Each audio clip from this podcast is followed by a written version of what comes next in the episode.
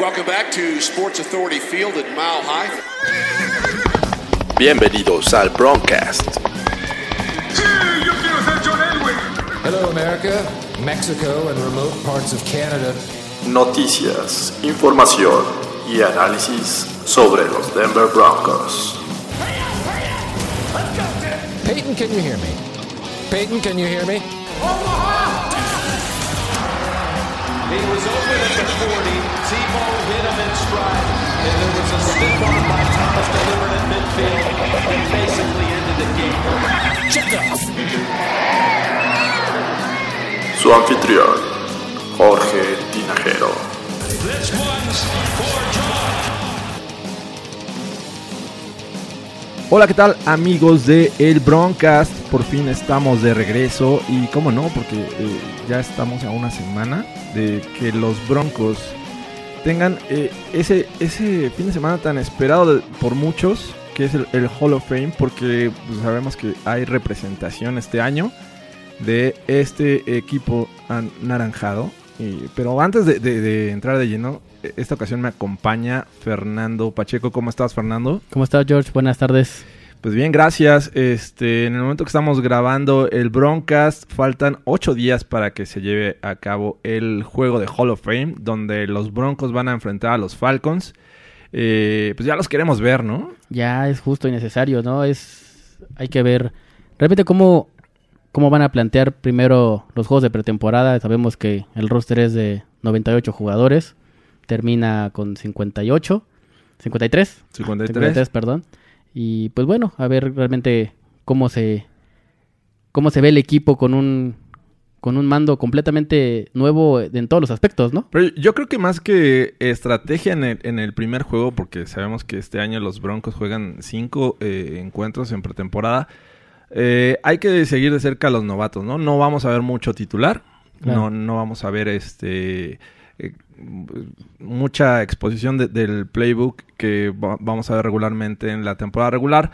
Eh, pero bueno, eh, siempre es, es bueno verlos en el terreno de juego después de largos meses de espera. Claro, digo, eso tal vez no me di a entender un poco, pero a eso me refería con, con verlo de con un esquema nuevo, ¿no? Desde el dueño hasta los coaches es un staff completamente nuevo. Sí, caray. Entonces vamos a ver cómo se ve el equipo en cuanto a seguridad y a comodidad, porque debe ser un poco incómodo la situación por la que está pasando el equipo en general, ¿no? Pues sí, sí, pero bueno, vamos, este, esto lo hablaremos en, en otra ocasión. Este podcast es una edición especial de- del Hall of Fame porque como ya lo dije, tenemos representación de los Broncos en la inducción a, a- a este eh, Salón de la Fama de la NFL en el cual tenemos hasta el momento, si mal no recuerdo, cinco jugadores que eh, son parte del Hall of Fame y salieron de los Broncos. ¿Te, te lo sabes de, de memoria o quieres este, Es- es- buscarlo en Google? Es buen reto, es buen reto. ver, pero, venga. Digo, no me ven los fans del Broncas, pero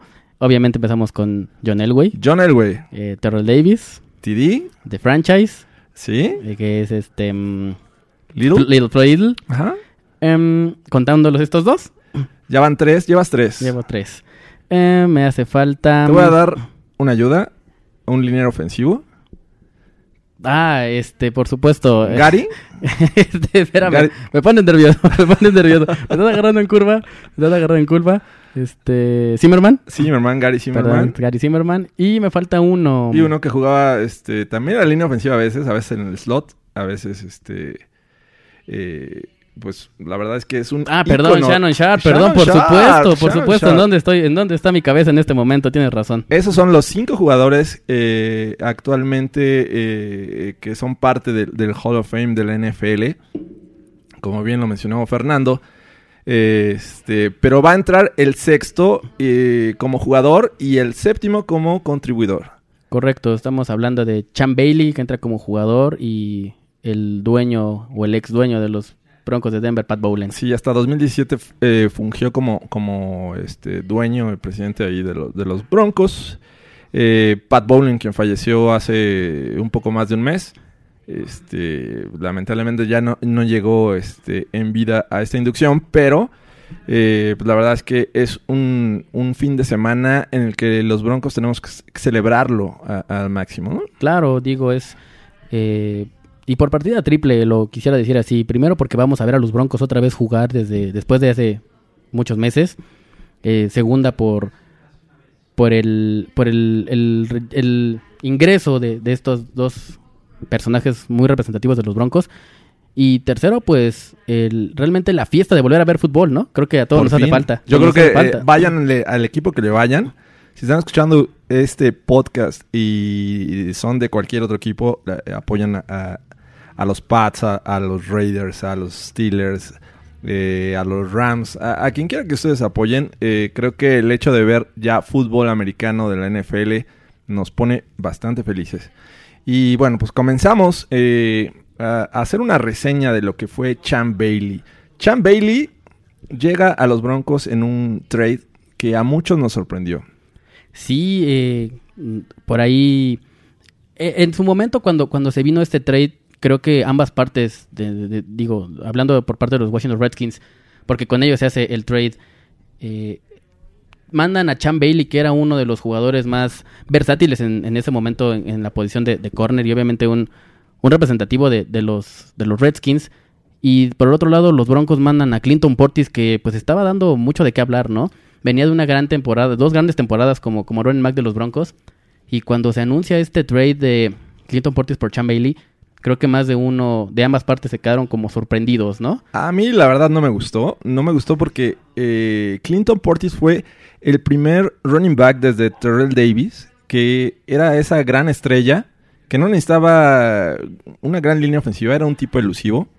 Eh, sabíamos que antes había pasado por ahí este Olandis Gary. eh, no, Olandis Gary no recuerdo si fue después, pero bueno, el, el tema es que era el running back eh, que a todos nos gustaba. Claro. Después de Terrell Davis, eh, era el- ese jugador elusivo. Eh, venía de un, un juegazo contra los Chiefs, que, donde consiguió 218 yardas, 5 anotaciones.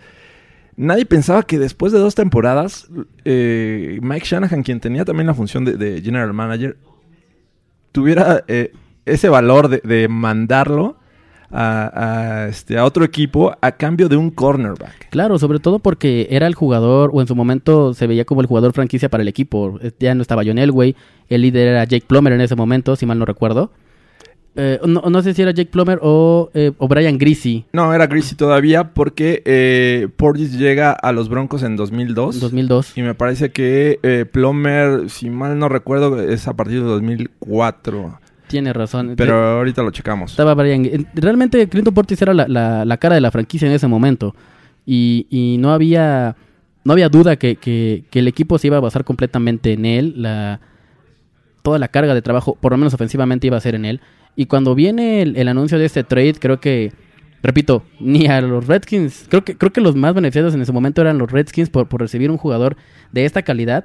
Y, y realmente Mike Shanahan hizo su chamba de manera monumental al traer a un monstruo de cornerback y estuvo en la franquicia fueron dos, cuatro, seis, dos, 12 años y a un nivel extraordinario, ¿eh? Sí, le- les, les confirmo. eh, Clinton Portis llegó como novato cuando todavía estaba Brian Greasy en 2000.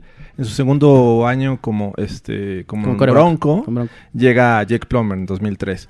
Entonces, eh, la verdad es que fue un cambio muy arriesgado. Yo a mí no me gustó en cuanto ocurrió. Yo decía, bueno, Chan Bailey sí es, es bueno, pero los Broncos eh, pues necesitan de, un jugador a la ofensiva. Y, y Portis había demostrado ser ese, ese hombre. Mike Shanahan decide enviarlo a, a Washington y desde ahí comienza esta eh, pues leyenda de, de Chan Bailey quien fue seleccionado eh, en, en la primera ronda de 1999 fue el séptimo este pick de ese draft Eh, es- desde novato lució o sea, Claro. realmente fue, fue de impacto inmediato y, y, pues, la verdad es que empezó a formar su historia eh, positiva y creo que muchos de los que nos están escuchando en este momento este, son grandes fans de, de Champ Bailey. Claro, como mencionas, eh, en su año de novato tuvo cinco intercepciones. Creo que para un novato en esa época, en el 99, que no era un- una liga en la que se pasara tanto, digo, esa cantidad de intercepciones dio mucho de qué hablar. A pesar de que Chan Bailey no tuvo tantas intercepciones a lo largo de su carrera por, por lo mismo que era tan dominante, los quarterbacks no tiraban de su lado. Y digo, eso lo, lo aprendió o lo aprendieron los, los, los quarterbacks a lo largo de, de su, de su carrera. Pero desde el principio se notó que era un, un cornerback dominante, un cornerback bastante físico y, y a pesar de que no era un cornerback tan alto, tenía realmente muy buen juego de pies, muy, muy- mucha habilidad para buscar el balón, muy, muy buenos ojos para, para seguir tanto el- la ruta del receptor como los ojos del coreback. Qué raro ver eso, eh, en lo personal, yo lo veo así. Y creo que, creo que ma- ma- marcó, marcó tendencia y para mí sí marcó época en la posición de cornerback. Sí, esos juegos contra Tony González porque lo ponían específicamente a anular al mejor hombre eh, ofensivo del rival. Eh, no importaba que era tight end o, o wide receiver, Chamberlain hacía un gran trabajo. Como bien dices, lo- los quarterbacks preferían no mirar hacia ese lado. Eh, también pocos pick six. Creo que no fue tan elusivo en, en ese aspecto, pero era, era un, un shutdown y, y cualquiera, a cualquiera que enfrentara eh, sabíamos que iba a salir ganando. Todos tenemos esa jugada este, en los playoffs del 2005 cuando eh, le este, intercepta a Tom Brady en la zona de anotación. Parecía que lo- los Pats venían de regreso y esa intercepción pues salva el juego. 99 yardas. 99 yardas su intercepción y realmente ahí viene la duda. Vamos a echar este vamos a echar la polémica. Era touch- era touchback, era bola para los Broncos a la yarda 1. Ah, Eh, Para eh, mí era touchback. Para mí también era touchback. Sí. Y, y realmente, eh, digo, sin, sin menospreciar la jugada, por supuesto, eh, el error completamente de Chan Bailey, ¿no? Era, Sí. era touchdown claro. Se relajó. Se relajó bastante, ¿no? Las últimas 10 yardas. Ben Watson, el que todavía juega, eh, que regresó a los Pats, los Pats. este- en este 2019, llegó a hacer la tacleada y este y le causa el fumble que para mi gusto era eh, touchback, pero bueno, los árbitros lo marcaron en la yarda 1, ¿no? En la yarda Si- uno si lo mal no marcaron. y bueno, ese, ese juego fue memorable eh, para Chan Bailey, pero así tuvo muchos. Eh, pero vamos, vamos a, a ver los récords que tuvo al finalizar su, su este, carrera. En 2013, que fue eh, el último año en el que jugó, eh, jugó el Super Bowl, con ese fatídico Super Bowl contra los Contra Seahawks, los Seahawks. número 48. Eh, y después parecía que había encontrado un equipo con, con los Saints. Con los Saints de Nueva Pero Orleans. finalmente se retira. Este, y bueno, 2013 fue su último año. Y así es como llega a- al Hall of Fame en su primera, este, en su primera oportunidad, ¿no? Claro. Eh, eh, cuando se retira, eh, ti- es el, el que más juegos de forma consecutiva tiene una intercepción al menos, con cinco, que Cinco, fue en sí. 2005. O sea, en una temporada, en cinco juegos consecutivos, consiguió al menos una intercepción. Y ese año terminó con 8 intercepciones eh, en el año. Exactamente, ocho intercepciones, este, 139 yardas y defendió 23 pases, que, que si mal no recuerdo es la mayor cantidad de pases defendidos que, que tuvo. Ese 2005 fue un, un gran año y los Broncos se quedaron en la orilla en la final de conferencia contra los Steelers. Contra los Steelers, efectivamente. Qué, qué- qué doloroso. Pero bueno, eh, está empatado en la primera posición como la mayor cantidad de, este, de touchdown regresados en la temporada, con tres en 2005. Seguimos con 2005 como el gran año. Después tuvo la, la- la- en la temporada 2006 10 intercepciones. Segunda más segunda cantidad más grande de, de la NFL. de la NFL, esa vez estuvo empatado. Eh, tuvo más yardas eh, después de la intercepción en 2006 con 162. Y también en, está empatado en la segunda posición con el- la mayor cantidad de, de touchdowns o pick six, llamados pick six, Pick six. Este, con tres en su carrera. Así es que esos son los récords de, de Chan Bailey. Eh, y bueno, como ya habíamos comentado, es el jugador número 6 de los Broncos que ingresa al Hall of Fame. Eh, eh, vamos a, otros datos de- del cornerback de los Broncos. Es el, número 22 en el Hall of Fame. que se une a los Washington Redskins, porque sabemos que como fue parte de este equipo, es el número 22. Eh, Obviamente los Broncos tenemos menos jugadores, así es que es el, el sexto. El sexto. Eh, de la Universidad de Georgia, eh, Chan Bailey es el cuarto miembro en el Hall of Fame. Y es una bien de una gran clase de, de quarterbacks, bueno, perdón, de, de jugadores de, que vienen de Georgia. Los otros tres, Terrell Davis, Otro que es de los Broncos. otro que es de los Broncos, por cierto. Un, Ajá. un- un tal Terrell Davis. Un tal TD, eh, también un tal Frank Tarkenton. Frank Tarkenton, Y tenemos a Charlie Tiprin. Charlie Trippy, eh, también que, que pasó por la Universidad de Georgia. Correcto. Y también Charles Bailey, Cha- eh, Charles Bailey, Chan Charles- Bailey. Charles Barkley, que estamos como el Broncas Sí, pasado, sí. que estamos confundiendo al jugador. Entonces, ya te tocaba a ti, era, era se metió un poco de ruido de la NBA. Pero bueno, eh, Chan Bailey se convierte en el cornerback número 19 en el Hall of Fame. ¿Te, te sabes los otros eh, 18? Ahora te voy a decir que sí. voy a decir que sí me la sé. Venga, Herb Adoree, Lynn Barney, Mel Blount, famosísimo. Willie Brown, Otro también famoso. Jack Butler, Sí, también. Darrell Green, Washington. Mike Haynes, Sí. Jimmy Johnson. Jimmy Johnson. Y aquí yo tengo un asterisco. La verdad es que Dick, Dick Lane, el Night Train, El Night yo Train. lo recuerdo más como defensive end que de- como cornerback. Pero es que jugaba pues, casi de todo. eh, Digo, era, un- era una máquina, ¿no? sí. Para, Pero para- bueno, es considerado como... Como, bueno, en, en, en este bio lo consideran como, bueno, cornerback. como cornerback. Eh, también tenemos por ahí a Ty Law, que entra este año. este Entra- año y que también pasó por los Broncos. Pasó por los Broncos, ex, ex Patriot y terminó su último año con los Broncos. Digo, sin pena ni gloria, la verdad. Sí. Eh, Dick LeBeau, El famosísimo Dick LeBeau. eh, ex coordinador ofensivo de defensivo, Defensivo perdón, de, los de los Steelers. Steelers, mejor conocido ahí o más De recordado los ahí. Titans también, ¿no? De, con los Titans ya ahí estuvo en su última. Este, un tal Ronnie Lott, no sé si lo recuerdes Sí, por ahí. que Ronnie Lott eh, lo, lo recordamos más como safety, pero este, lo ponen también aquí como cornerback. Claro, es- estelar de los 49 de San Francisco. Mel Redford, Igual, mismo caso. Dion Sanders, Famoso, que este, fue bastante bueno, ya es Hall of Famer. fue Hall of Famer. Eh, Emmett Thomas, Ajá. Roger Weirley, Aeneas Williams y bueno, Eneas Williams. Eneas Williams, perdón. Y para mí, eh, de aquí, de, de esta clase, a mí siempre ha sido uno de mis jugadores favoritos. Rod Woodson, para Sí, mí, legendaria. fue eh, el, si no uno de los mejores cornerbacks que ha existido en la NFL. Para mí ha sido el mejor cornerback de la NFL. ¿eh? Muy bueno y también regresador de patadas. Me acuerdo muy bien de, de él. Este, efectivo y lástima para los Steelers que no ganó un Super Bowl con ellos. Lo ganó con, con los Ravens. Con los Ravens. Bien, eh, es obviamente Bailey es el, el único miembro del draft de 1999 que es, ingresa al Hall of Fame. Nadie de 1999 eh, ha, eh, ha ingresado al Hall of Fame hasta el momento. No, McNabb es del 98. Y este, sí, exacto. No, y no es cierto, McNabb es del 99. McNabb, sí, pero todavía no es Hall Pero of Fame. no, McNabb no- Entonces, sí, no, McNabb no va a ser. no va a ser Hall of Fame. hasta el momento es el único. Eh, y, y bueno, esos son el- algunos datos del Hall of Fame. También tenemos que es... eh, Bailey en, en su carrera consiguió 12 eh, participaciones en Pro Bowl.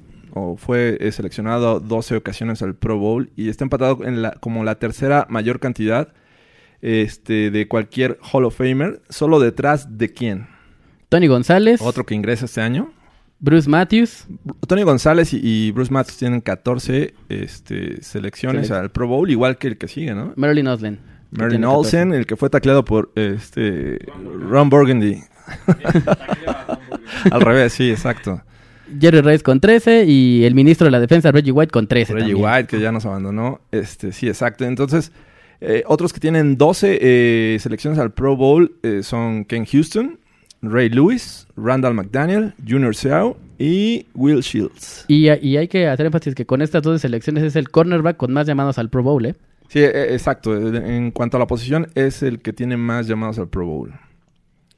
Y bueno, también tenemos el dato de, de cuántos jugadores en el Hall of Fame han usado el número 24 que, que utilizó Chan Bailey en su carrera. Y ellos son Willie Brown, eh, lo recordamos más con los Raiders. Claro. Jack Christensen también era Raider, ¿no? Era Raider. Era tight end. Este, Ty Law, que también ingresa este año. Lenny Moore y Willie Wood. Esos son los jugadores que usaron el número 24 y que ya son parte del Hall of Fame. Eh, ¿Qué otro dato tenemos? Eh, bueno, vámonos a... mm, ¿Por dónde empezamos? A ver. Si ¿por dónde quieres, te, ayudo. Bailey Por es favor. uno de los eh, 86 jugadores elegidos al Hall of Fame en que ingresan en su primer año de elegibilidad. Es decir, eh, después de que se retiran los jugadores, tienen que pasar 5 años para ser elegibles. Correcto. Y eh, Chan Bailey es el jugador número 86 en que al primer año de ser elegible ingresa al Hall of Fame. Otros dos eh, jugadores de este año que pasan por lo misma, la misma situación son, Tony González y Ed Reed. así es, estos dos grandes jugadores, uno que hizo una carrera larga con los Chiefs y, y terminó con los Falcons, que es González, y Reed con los Ravens y acabó con los Texans, ¿no? Si mal no recuerdo. Creo que sí, la verdad es que yo lo recuerdo más como Raven, ¿eh? Muy bien. Entonces, eh, y 2004 es, fue el año en que Bailey jugó su, su primer juego con el uniforme de los Broncos. Y fue justamente en un juego de Hall of Fame. Y contra los Washington Redskins. Exactamente, ese fue el primer juego de Champ Bailey eh, usando el jersey de los Broncos contra los Redskins, su ex equipo, en 2004. Los Redskins le ganaron a los Broncos 20-17. Y bueno, ya finalmente eh, tenemos eh, un dato eh, un poco curioso en el que dice que Champ Bailey eh, comparte el cumpleaños que es- fue el pasado 22 de junio. Él nació en 1978 con el legendario quarterback, también Hall of Famer, Kurt Warner. Kurt Warner. ¿Qué tal? Excelente, ¿no? Qué, qué buena eh, compañía tiene ahí para cumpleaños, ¿no? Un Hall of Famer. Que en lo personal, uno de mis jugadores favoritos de la historia, ¿eh? Eh, Me mejor, con los Rams que con los Cardinals. La verdad es que en... eh, Para mí, Kurt Warner es dos aspectos, ¿no? El prime de Kurt Warner obviamente es con los Rams, pero el corazón y el talento y las ganas de realmente eh, ser quien es ahorita con los Cardinals. Perfecto. Bueno, pues esos son los datos y, y algunos, este, algunas estadísticas que, y récords que Bailey tuvo durante su carrera. La verdad es que eh, yo recuerdo aquella ocasión que, que tuve la, la oportunidad de ir a, ver a un juego de los Broncos donde Bailey todavía jugaba y este precisamente me compré un jersey de, de, de Champ Bailey. Es, es, este algo que yo creo que muchos hicieron. ¿no? Había otro jugador tan emblemático en ese momento como Champ Bailey. Fíjate que yo e- en esa época estaba eh, entre Champ Bailey, en comprarme el jersey de Champ Bailey y, y otro, y luego te enseño el otro. Pero me compré el de Jake Plummer en su momento. La verdad es que me. me era, pues era la. aparte de Champ Bailey, creo que era la cara de la franquicia, el Sí. Jake Plummer. Entonces, eh, por ahí, un buen regalo que, que me hicieron fue ese jersey, y ahí todavía muy bien cuidado. Por ahí anda. Perfecto. Y ahora vamos a hablar un poco de el séptimo Bronco, primer contribuidor de, que sale de, de este equipo, que fue eh, Pat Bowlen. Pat Bowlen, quien estuvo como dueño desde 1984 hasta 2017, eh, se tuvo que retirar por la enfermedad de Alzheimer que, que padeció eh, y bueno, finalmente hace unos un, poco más de un mes eh, dejó de existir. será recordado por muchos porque realmente transformó la cara de los Broncos, ¿no? Claro, de- desde su llegada creo que hizo bastantes cosas por ahí incluidas. Él puso gran parte del dinero para la construcción del nuevo estadio. Él, él la puso, sin mal no recuerdo, es una cifra alrededor de 150 millones de dólares. Y para, para la gente que nos escucha, eh, la, la construcción de un estadio nuevo depende mucho de los patrocinios del gobierno o del municipio realmente donde se construye el nuevo estadio par- parte de, de- de ese dinero lo, lo, lo pone el gobierno y, y Pat Bowlen desembolsó 150 millones de dólares que, que en su momento era bastante, era un poquito más de, la, de, de- de lo esperado. Él realmente amaba a sus broncos, él quería mucho eh, el, el que realmente trascendieran con, con, con él el- al mando. Llegaron a más Super Bowls eh, que cualquier otro equipo en ese momento, cuando antes de los Patriots. Tenía, tenía más apariciones como en, en Super Bowl, tenía más, tiene más juegos de campeonato de AFC. Este también lo- Ahor- Ahorita vamos a, a los, a los números. eh, Perdón, y- de- y, y realmente creo que eh, eh, fue, fue alguien que, que más que, que, que, que querer al equipo era la comunidad. Era, un, era una persona muy bien recordada por, por la comunidad, por, por, por, lo- por los jugadores. Era un dueño de jugadores, así, así lo mencionan ellos.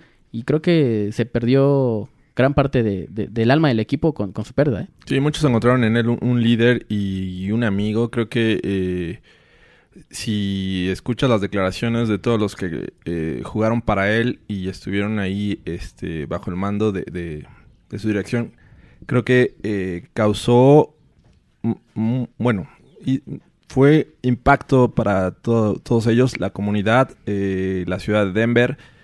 Y sobre todo puso en el radar a esta franquicia, ¿no? Que, que la verdad, fue, antes de, de que él fuera dueño de los Broncos, habían llegado una ocasión al Super Bowl y habían padecido muchas temporadas perdedoras. Eh, cambió la cultura, la mentalidad de esta franquicia.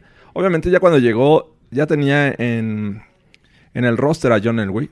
Sí. que, digo, es algo para destacar, pero eh, me parece que él se encargó de darle la confianza después de esas tres dolorosas derrotas de Super Bowl y regresarlo al radar y ponerle las piezas necesarias tanto en el staff de, entrenadores como de, jugadores eh, para poder ganar esos primeros dos Super Bowls. Eh, me parece que es eh, muy destacable.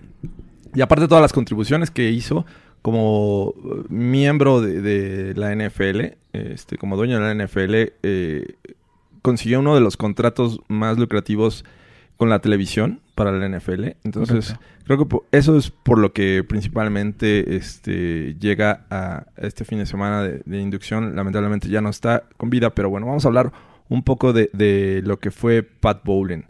Eh, este, como ya les comentábamos, es el séptimo, eh, en este caso no es jugador, pero el séptimo miembro salió de los Denver Broncos que ingresa al Hall of Fame. Los otros seis son Chan Bailey, quien también entra este año, Terrell Davis, John Elway, Floyd Little, Shannon Sharp y Gary Zimmerman. Eh, Bowlen es el, el quinto Hall of Famer que ingresa de la Universidad de Oklahoma. Él, él, bueno, él estudió allá, entonces se le considera como parte de, esta este, universidad. Claro. Y vamos a, a ver lo, lo que hizo este mm, eh, Pat Bowlen durante su eh, estancia como dueño de los Broncos. ¿no? En 1984, eh, que fue su primer año, los lleva a, una, a este, un récord de 13-3. 13-3, es correcto. Inmediatamente lo- los pone en el radar. una- un, un equipo que este, gana 13, eh, pierde 3 eh, y gana la división. De ahí, obviamente todos recordamos que 86-87 llegan al Super Bowl con dos fracasos importantes. En el 89 vuelven a tener una temporada este, ganadora donde llegan de nuevo al Super Bowl, pero es la, la derrota más dolorosa y la, la de mayor margen que es- existe aún en, en la historia de la NFL. Contra los 49 de San Francisco. Así es. Hasta el momento, eh, Pat Bowlen no conocía una temporada perdedora. Es decir, abajo de, de ocho victorias. Correcto. La, la- la mayor fue en 1988. eh, digo, la menor de menos eh, victorias fue en 1988, cuando tiene eh, 8-8. 8-8. ¿no? Que da tablas. Pero ya en el 90 empiezan ya los años tristes porque llega este los Broncos con un récord de 5-11. Fueron 5 victorias nada más. En ese tiempo tenían eh, cuatro, digo, cinco equipos en la división. Estaban los, Los Seahawks, Seahawks. Que eran parte del AFC West, y los otros tres que ya conocemos que son Raiders, Chargers y los Chiefs. Los Chiefs, correcto. Después de este eh, 5-11 vienen otras tres temporadas en las que no conocen la, el- la temporada perdedora y vuelven en 1994 con un 7-9. Es el último de, de Wade Phillips. En este eh, lapso ya había pasado por eh, Dan Reeves Dan Reeves, y Wade Phillips, quien fue head coach este, de los Broncos. debut y despedida un año nada más de Wade Phillips al mando de los Broncos. Y llega en 1995 Mike Shanahan, quien ya conocía a los Broncos, había sido ah, coordinador ofensivo en años de Super Bowl y quien ya conocía a John Elway, ¿no? Yo creo que es uno de los mayores logros este, a nivel de franquicia para Pat Bowlen. Claro, venía, hay, hay- hay que, hay que recor- recordar y, y recalcar que él venía de los Raiders. Venía de los Raiders, eh, lo trae de regreso Pat Bowlen. y Pasó creo- por los, los Niners también. pasó por los Niners, igual que, que- que su hijo anda por ahí ahorita. Eh, lo trae de los Raiders y creo que creo que fue el- lo mejor que pudo haber hecho en cuanto al quién darle las riendas del equipo, ¿no? Le cambió la cara completamente y, y de ahí vienen eh, la- las, las temporadas ganadoras e incluso los Super Bowls. Sí.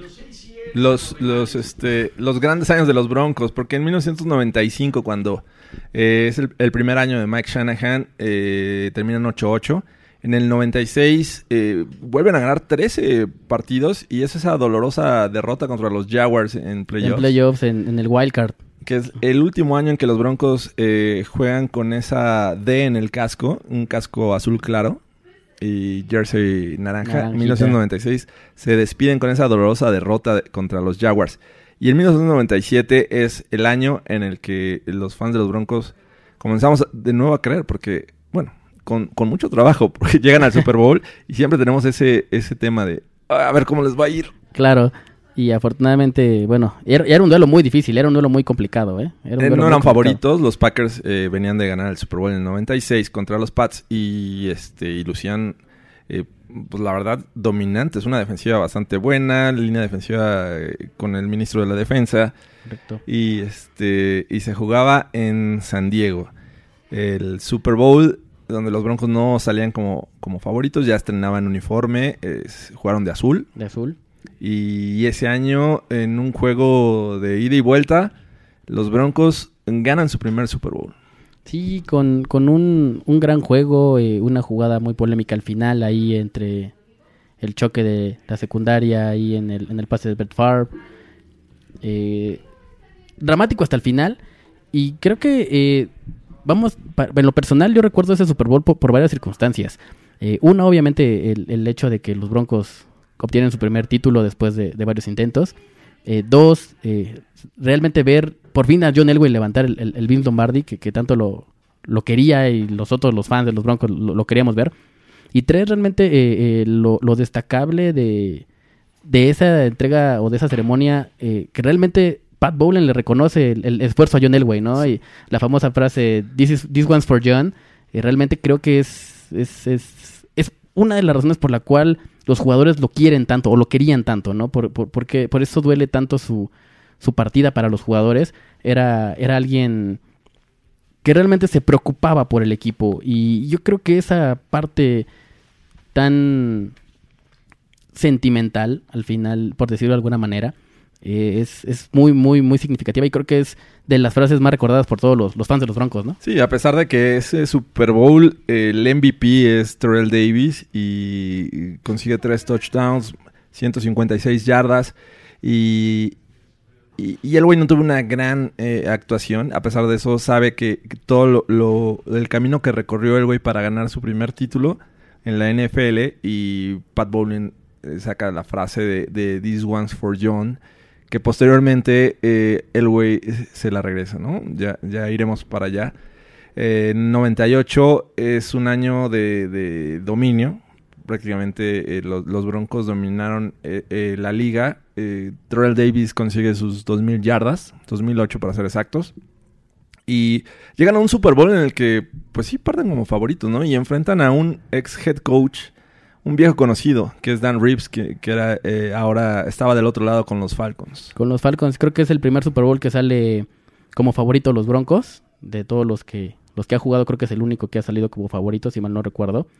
Y en lo personal, creo que mm, me escucharé tal vez muy soberbio, pero creo que todos cantábamos ya el, el segundo título, ¿no? Era, era un equipo muy contundente, fue el mejor equipo de la, de la AFC. Pasa como primer lugar de, de la AFC. Y del otro lado, los Falcons realmente tenían a su corredor, recuérdame el nombre, Jamal Anderson. Jamal Anderson, que creo que The era... Dirty Bird Dance. Eh, Exactamente, ¿no? Era, era la bujía del equipo y, y si lo anulabas completamente, eh, los Falcons desaparecían. Y en ese momento la defensa de los Broncos era una de las mejores contra la carrera. Entonces creo que creo que el, el, el matchup era, era muy cargado para los Broncos. Creo que fue un juego que obviamente disfruté, pero un poco más tranquilo a diferencia del del año anterior, ¿eh? Sí, que, que no sabemos qué pudo haber pasado si los Vikings, que terminaron 15-1 ese año, los Broncos eh, tuvieron dos derrotas en el 98. Si hubieran llegado los Vikings al Super Bowl, no sé qué hubiera pasado. La verdad es que se veían eh, dominantes también. Yo recuerdo mucho ese juego, eh, Vikings Falcons. eh, el nombre del pateador, recuérdamelo. Era mm, Ahorita te. Gary. An- Anderson. Gary Anderson. Venía perfecto. Venía perfecto Gary Anderson. No recuerdo si era Gary Anderson o Morten Anderson. Los dos. Uno, uno. Anderson creo que era de los Falcons y. Y, y, y Gary, este... No recuerdo. Realmente. Ahorita, ahorita lo busco. Eh, eh, yo recuerdo mucho eh, ese juego, lo estaba viendo con, con mi padre. eh, mi padre fan de los de los Oilers de Houston. Todavía, si te- a mi padre le preguntas a qué equipo le vas, él te va a decir a los Oilers de Houston. Eh, y él, me decía, eh, si los Vikings llegan al Super Bowl, sus Broncos están perdidos. Y realmente yo también lo creía. Tienen, tienen un equipo muy, muy contundente. Y cuando viene el, el field goal, recuerdo mucho que me decían, papá, viene perfecto, este, el pateador viene perfecto, no lo va a fallar. Cuando falla el, el- el field goal, la verdad es que sentí un alivio muy grande y, y ahí fue cuando realmente yo me di cuenta que, o, o yo imaginaba que, que el juego iba a estar realmente cargado del lado de los Broncos y afortunadamente se fue. Sí, es Morten Anderson, jugaba para los Falcons. Y Gary Anderson Gary jugaba Anderson. para los Vikings.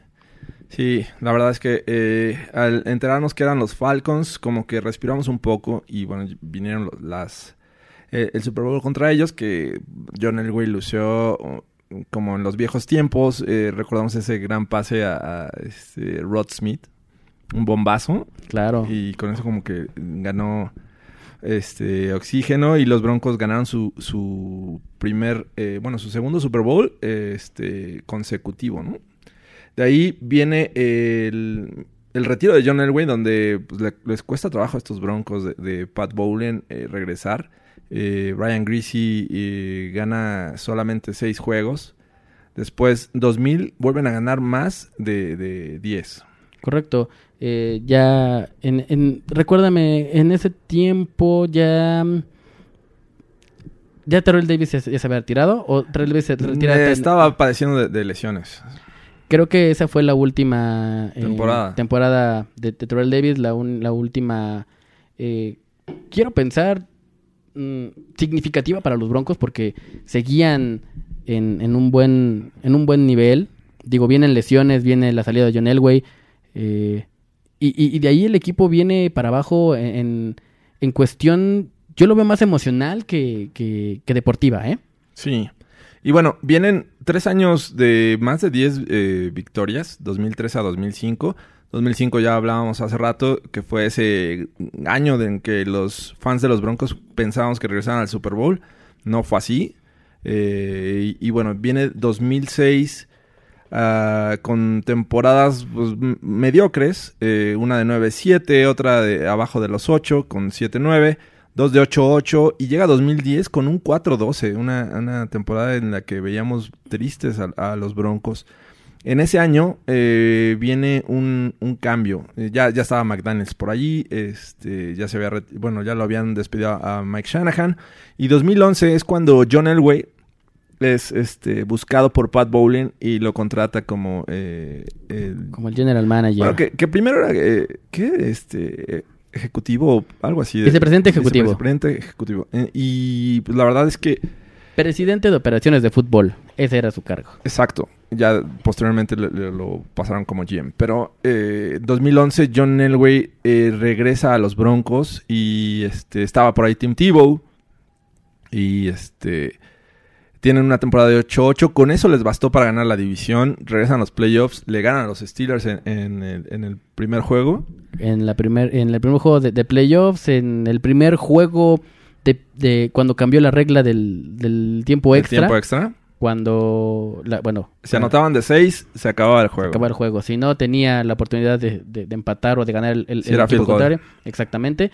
Y Tim Tebow con un, con un gran pase de Marius Thomas eh, se lleva el, el- el triunfo para... De esos que pasan una vez en la vida, lo, lo logró esa ocasión. Correcto. Y ya después de ahí fue una triste y muy mala visita a New England donde Sí, Tom no. Brady hizo lo que quiso con, con, con No, no había equipo, la verdad es que fue un milagro que hayan ganado ese juego. Este, y bueno, fueron a, a New England y ahí eh, fueron hechos pedazos. Pero ya en 2012 es eh, el año en que Peyton Manning llega y pues dominan los Broncos. Son mm, primer eh, o campeones divisionales por cuatro años consecutivos. En 2015, no, fueron cinco años consecutivos. Cinco años consecutivos. Con la de Tibu. Este, y bueno, ya llega, se retira Manning, 2016-2017. 2016 todavía alcanzan a, a tener una temporada ganadora, aunque no avanzan a playoffs con Correcto. Trevor Siemian. Con Trevor Siemian.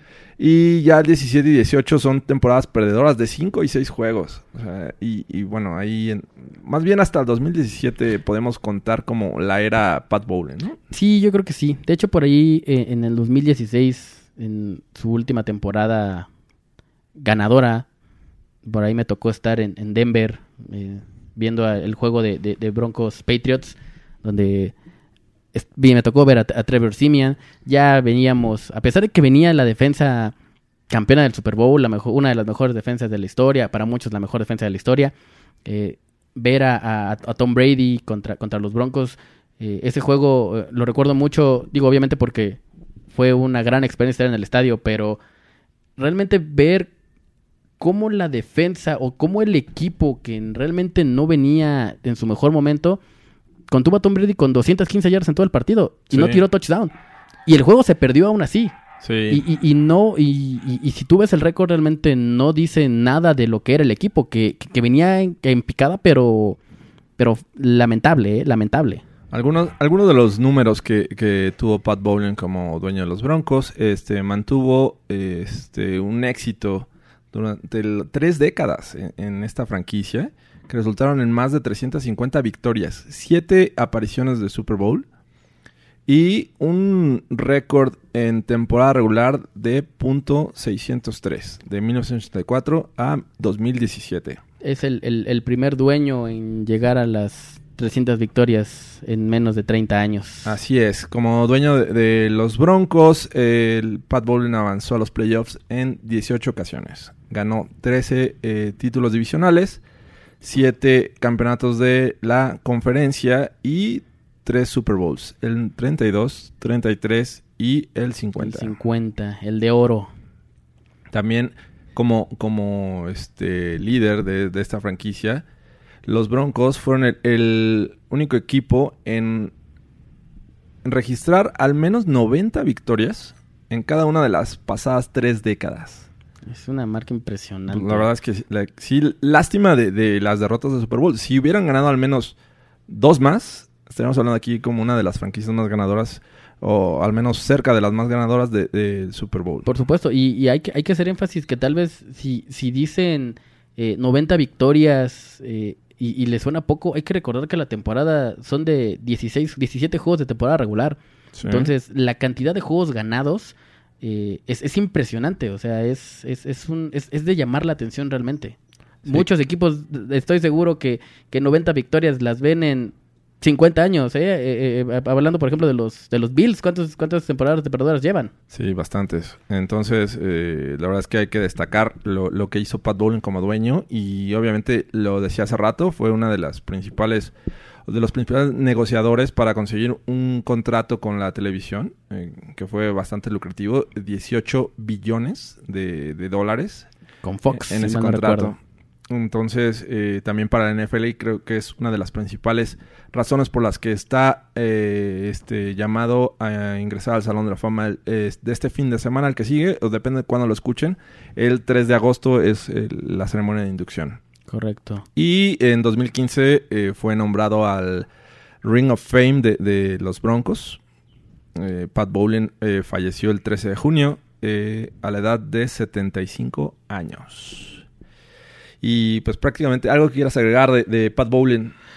Pues nada, yo creo que todo, todo está dicho, ¿no? Es, es un, o fue uno de los grandes eh, en el negocio, en la NFL, muy querido por todos los dueños. Y eh, confundido con Adam West. confundido con Adam West, es, es correcto.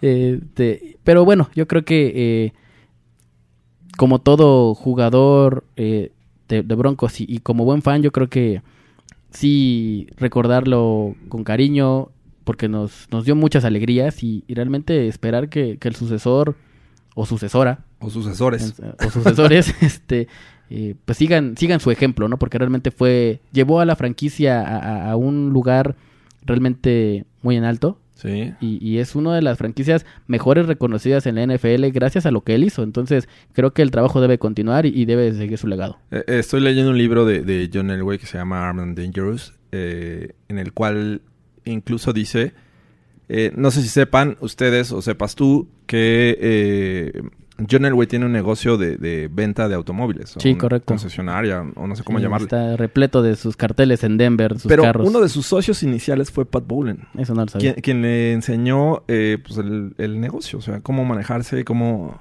Obviamente John Elway viene de Stanford, de una de las universidades más prestigiadas eh, este, en Estados Unidos, claro que consiguió un título como economista pero Pat Bowlen fue el que le enseñó el camino. Obviamente, tiempo después, eh, eran tres socios, uno que ya había estado en el negocio de, de los automóviles, John Elway y Pat Bowlen. Después de un tiempo, Pat Bowlen decide eh, salirse de la sociedad por eh, pensar que esto podría traer un, un conflicto de intereses, porque obviamente era su coreback, Claro. pero también era su socio.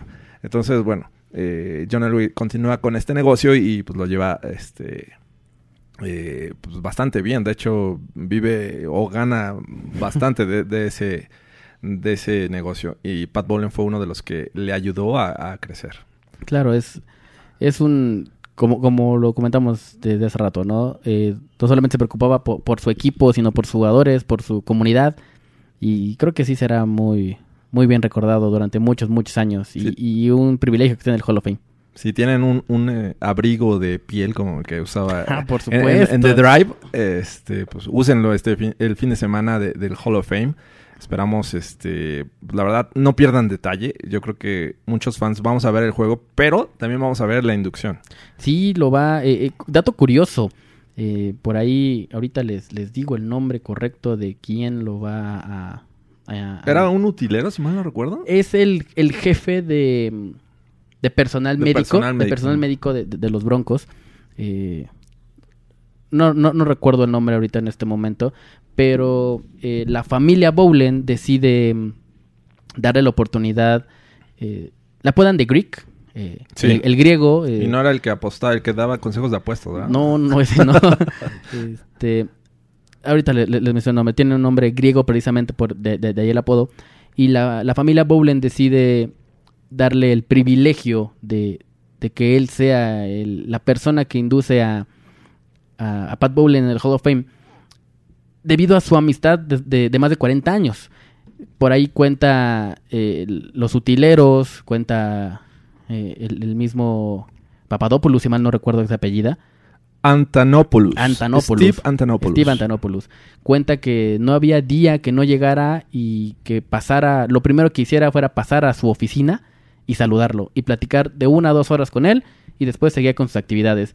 Su rutina era llegar, saludar a, a su amigo de Greek y después saludar a los jugadores, saludar al personal y llegar a su oficina. Entonces, eh, eh, de ahí viene eh, el cariño que le tiene la familia Bowlen a, a- Sí. a- al hermano. pues, eh, de- decían que eran hermanos. Y, y- y bueno, eh, creo que es un, un privilegio que, que la familia reconozca a, a una amistad como esa. Y bueno, qué, qué, qué honor, ¿no? Que, que pueda, que tu amigo o uno de tus grandes amigos te meta en el Hall of Fame. ¿no? Va a ser un momento emotivo, sin duda. Por supuesto. Eh, y, y última pregunta, eh, trivia más bien. Eh, Pat Bowlen dio el, el discurso o el speech o la introducción de uno de los miembros de los Broncos al Hall of Fame. ¿A quién fue? Ah, John Elway. Al mismo que no recordabas, Ah, al señor Gary eh, Zimmerman. Gary Zimmerman, por supuesto. No, John Elway fue su hija. Su Bueno, esposa. su es- sí, entonces, bueno, eh, con esto nos despedimos. El Broncast ha regresado. Espérenos con más frecuencia. Vamos a, a estar analizando pues, lo que pasa alrededor. Ya, ya están en el training camp, obviamente, desde hace una semana. Eh, ya hubo lamentablemente lesiones y cosas por el estilo, pero en el, en el siguiente Broncast eh, estarán escuchando de nosotros, de todo lo que pasa alrededor de, de nuestro equipo favorito. Fernando, muchas gracias. Gracias, George. Y nada más, amigos, que mandaron sus preguntas allá a Twitter. Si están, sí las vamos a contestar. La siguiente semana, el siguiente broncas, no se esperen. Ahí vamos a estar todos. Ahí, no se Así es. Muchas gracias y esto fue todo por el Broncast. Hasta la próxima.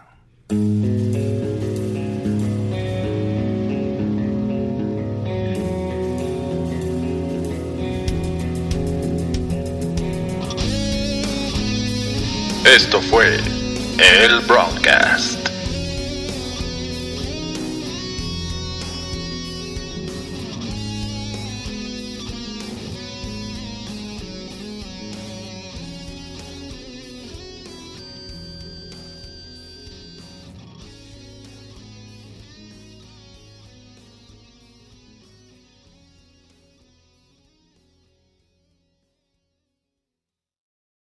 Confidence starts with loving who you are. And when your skin feels nourished and glows on the outside, you naturally radiate confidence from the inside. Give your skin a glow up with Osea's clinically proven Mega Moisture Duo. This ultra hydrating body care features two of Osea's best sellers, Undaria Algae Body Oil and Undaria Collagen Body Lotion. These seaweed powered heroes use skincare level ingredients normally reserved for your face for results you can see and confidence you can feel. Osea has been making clean, clinically proven seaweed infused face and body care products for over 28 years. This luxurious skincare is vegan, cruelty free, and climate neutral certified, so you never have to choose between your values and your best skin. Glow from the inside out. Get 10% off your first order with code GLOW at OseaMalibu.com. That's O S E A Malibu.com code GLOW.